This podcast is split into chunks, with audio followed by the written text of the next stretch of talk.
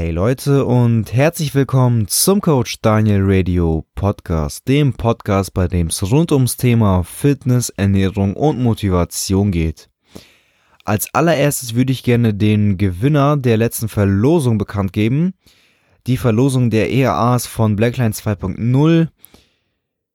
Hier nochmal ein großes Dankeschön an Blackline 2.0 für die Bereitstellung der ERAs und allgemein für den Support, den ihr mir bietet und der Gewinner lautet Flori Hendrix mit Doppel X am Ende. Florian, herzlichen Glückwunsch für deinen Gewinn. Äh, schreib mich am besten per Instagram Direct Message an und dann klären wir alles weitere ab. In der heutigen Episode geht es darum, wie hart sollte man trainieren, also wie hoch sollte die Intensität sein. Als allererstes müsste man mal abklären, was ist überhaupt Intensität oder wie kann man Intensität definieren. Da ist es ganz wichtig, dass Intensität immer subjektiv ist, weil für den einen, der jetzt gerade mal einen Monat trainiert und dann 100 Kilogramm Bankdrücken macht, ist es natürlich viel intensiver als jemand, für jemanden, der schon ein ganzes Jahr trainiert und dann 100 Kilo Bankdrücken macht. Für ihn, ja, er hat sich an diesen Reiz schon gewöhnt, sage ich mal, oder dieser Reiz ist nicht mehr so intensiv für ihn. Und aus diesem Grund ist halt die Intensität immer subjektiv und kann nie als ein Wert angesehen werden. Im Kraftsport oder im Bodybuilding allgemein beschreibt man die Intensität als der prozentuale Anteil des Maximalgewichts. Das Maximalgewicht wird auch als One Rep Max oder One RM bezeichnet und das ist einfach der Wert, den du einmal drücken kannst und bei einer Intensität von 100% halt drückst. Also das bedeutet, wenn du, nehmen wir wieder das Beispiel Bankdrücken, wenn du 100 Kilogramm nimmst und diese 100 Kilogramm gerade ebenso schaffst und die Wiederholung aber trotzdem alleine, komplett alleine schaffst und keine zweite Wiederholung mehr schaffen würdest, dann hast du bei Bankdrücken ein One-Rep-Max oder ein Maximalgewicht von 100 Kilogramm. Und oft sagt man ja, dass der Wiederholungsbereich von 8 bis 15 Wiederholungen so optimal ist für den Muskelaufbau oder allgemein im Kraftsport. Aber warum ist das so? Weil somit die optimale Intensität von 60 bis 80 Prozent erreicht wird. Diese 60 bis 80 Prozent werden halt von, von dem One Rep Max ausgesehen. Und somit, wenn wir halt wieder das Beispiel Bankdrücken nehmen, wir haben eine One Rep Max von 100 Kilo, sollten wir ein Gewicht von circa 60 beziehungsweise 65 bis 80 Prozent nehmen und somit ein Gewicht von 65 bis 80 Kilogramm. Und mit diesem Gewicht arbeitet man jetzt und schaut, okay, wie viele Wiederholungen mache ich jetzt mit 65 Kilogramm? Weil die Intensität ist ja bei 65 Kilogramm geringer als bei 80 Kilogramm. Und somit macht man dann auch bei 65 Kilogramm mehr Wiederholung und bei 80 Kilogramm weniger. Wieder auf das Beispiel bezogen wäre bei 80 Prozent des One Rep Max der Wiederholungsbereich bei ca. 7 bis 8 Wiederholungen bei einem prozentualen Anteil von 70% würden wir 11 bis 12 Wiederholungen machen und bei einem prozentualen Anteil von 60 bis ja, von 60 bis 70% so circa 12 bis 15 Wiederholungen. Bei Bankdrücken aber allgemein empfehle ich es überwiegend im 70 bis 80% Bereich zu arbeiten, weil einfach andere Übungen besser sind für einen erhöhten Wiederholungsbereich, wie zum Beispiel Butterfly und so weiter. Bankdrücken empfehle ich halt als Grundübung eher schwer machen mit einer auch sehr hohen Intensität. Doch nur wenn wir jetzt in diesem Wiederholungsbereich trainieren, heißt es nicht direkt, dass wir einen maximal Erfolg erzielen können. Wir müssen halt auch immer noch schauen, okay, was geht in unserem Alltag ab? Haben wir jetzt sehr viel Stress? Haben wir, sind wir in einer Diät? Haben wir zu wenig gegessen? Haben wir wenig Schlaf? Ist unsere Regeneration somit eher benachteiligt und nicht optimal? Und deswegen muss man halt nochmal an der RPE-Skala das Ganze bewerten. Was ist die RPE-Skala? Das ist eigentlich ähnlich wie die Beschreibung der Intensität, nur wird da nochmal beurteilt, okay, wie anstrengend war dieser Satz jetzt heute für mich wirklich. Die Technik muss immer sitzen und immer gleich sein. Und dann gibt es halt eine Skala und bei dieser Skala wäre einfach 10 ich schaffe keine einzige Wiederholung mehr. 9,5 wäre dann so, ich schaffe vielleicht gerade ebenso mit Unsicherheit vielleicht noch eine Wiederholung. 9 wäre dann, ich schaffe maximal noch eine Wiederholung, die aber auch sehr schwer sein wird. 8,5 ist dann so, ich muss mich schon sehr anstrengen bei einer Wiederholung, könnte aber vielleicht noch eine zweite Wiederholung machen.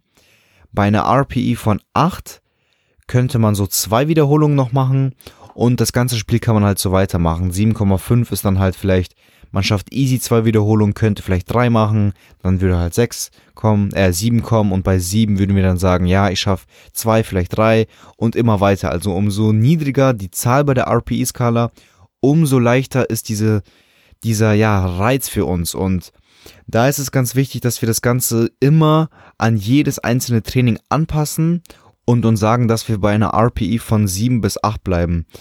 Wir können halt nicht immer die gleiche Intensität erhalten. Das ist einfach nur mal so, dass wir mal schlechter regenerieren, dass wir mal mehr Stress haben und dementsprechend müssen wir halt unser Training auch anpassen. Und der optimale Reiz ist nun mal bei einer RPI 7 bis 8. Und wie schon in der ersten Episode erwähnt, ist ja die Progression das aller, aller wichtigste im Training. Wir wollen immer stärker werden. Und wie schaffen wir es stärker zu werden? Indem wir die Homöostase optimal stören. Und da auch ganz wichtig, wir wollen sie optimal stören. Wir wollen sie nicht maximal stören, sondern optimal. Und wenn wir sie optimal stören, haben wir auch den maximalen Reiz bzw. den maximalen Muskelaufbau. Und das schaffen wir mit der RPE 7 bis 8. Deswegen ist es auch gar nicht nötig, jetzt noch mit einer RPE 10 zu spielen oder 9,5. Also es ist diese Dropsets und so weiter, das ist alles gar nicht empfehlenswert und fördert auch gar nicht den Muskelaufbau. Es ist einfach eine Intensitätstechnik. Natürlich, ihr habt eine höhere Intensität, aber eine höhere Intensität als 8 heißt nicht gleich höherer Muskelaufbau. Weil ihr müsst euch das so vorstellen, die Homöostase benötigt immer eine Regenerationszeit, um halt wieder ausgeglichen zu werden. Und wir wollen ja das erzählen, dass die Homöostase natürlich nicht auf den gleichen Ausgangswert zurückkommt, sondern höher liegt, weil bei einer erhöhten Homöostase können wir dann halt mehr Gewicht bewegen bzw. sind stärker. Und somit sollten wir versuchen, dass wir die Homöostase so stören bzw. ins Ungleichgewicht bringen, dass sie halt am besten nach zwei bis drei Tagen halt wieder optimal regeneriert ist bzw. höher als der Ausgangswert ist. Weil somit haben wir dann nochmal die Proteinbiosynthese optimal erhöht. Also die Proteinbiosynthese ist bei Naturalathleten für maximal drei, eher zwei Tage erhöht und dementsprechend können wir auch in dieser Zeit bei einem Reiz Muskulatur aufbauen. Nach drei Tagen wird der Körper mit sehr, sehr hoher Wahrscheinlichkeit keine Muskulatur mehr aufbauen. Und somit sollte man die Intensität auch verringern, wenn wir noch Muskelkater oder so haben. Muskelkater ist ein klares Zeichen für eine zu hohe Intensität. Viele denken, Muskelkater ist nötig für Muskelaufbau oder ein Zeichen dafür, dass man hart genug trainiert hat. Aber bei Muskelkater muss man sich das Ganze einfach vorstellen, es sind eigentlich schon Verletzungen.